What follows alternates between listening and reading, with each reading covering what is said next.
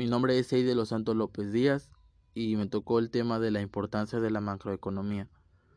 Ok, antes de empezar con, el, con la explicación me gustaría dar un pequeño concepto de lo que es esto.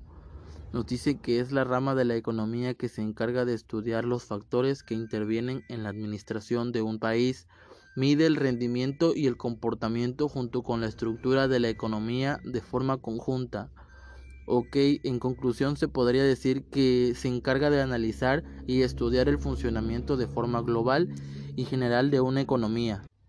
Ok, los estudios macroeconómicos tratan de describir cómo están siendo las actividades económicas de un país, de cómo se prevé que va a evolucionar.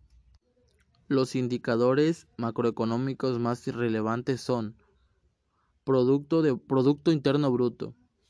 Nos dice que es un indicador que refleja el valor monetario de todos los bienes y servicios finales, producidos por un país en un determinado periodo de tiempo.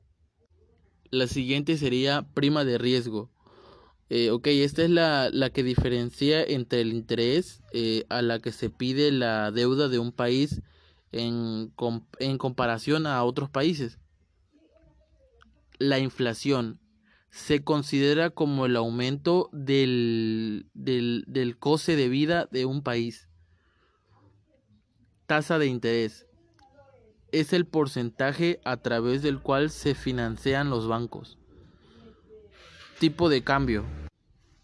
Es el valor que posee una moneda con respecto a otra. Si sabemos a cuánto equivale una moneda en relación con otra, podemos saber cuál, es de, cuál de las dos economías posee un mejor estado de salud.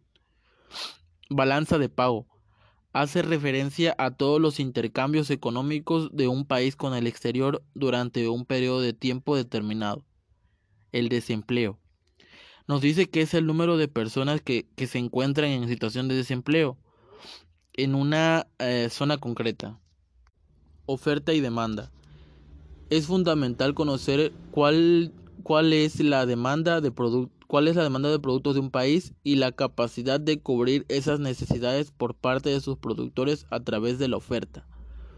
Ok, otro de, la, de, de las partes importantes de la importancia de la, macro, de la macroeconomía, vaya a ser la redundancia, eh, nos dicen que es el diagnóstico del comportamiento de la economía como un todo.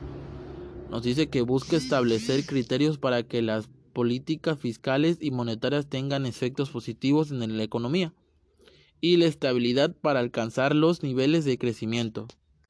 Ok, ya dicho esto, se podría decir que la, importancia de la macroeconomía radica en que busca dar un diagnóstico o explicación de comportamiento de la economía como un todo.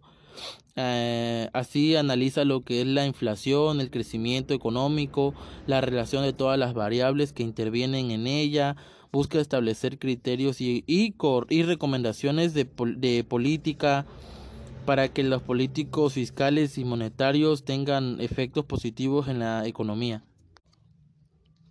También eh, estudian lo que son las normas de cómo se vincula un país con los demás, uh, demás países en todo el mundo eh, a través de un comercio internacional. La inversión extranjera, endeudamiento externo, entre muchas otras. Y que los países puedan tener una ba ba ba balanza de pasos sostenibles y equilibrada en el tiempo. Eh, de igual manera, buscan lograr la estabilización de los precios dentro de un sistema de libre mercado para, para, para incentivar perdón, lo que es el empleo. Todo esto para alcanzar los niveles de crecimiento del Producto Interno Bruto y el desarrollo interno económico, esperado, esperando para que proporcione lo que son los, los máximos niveles de bienestar para su población.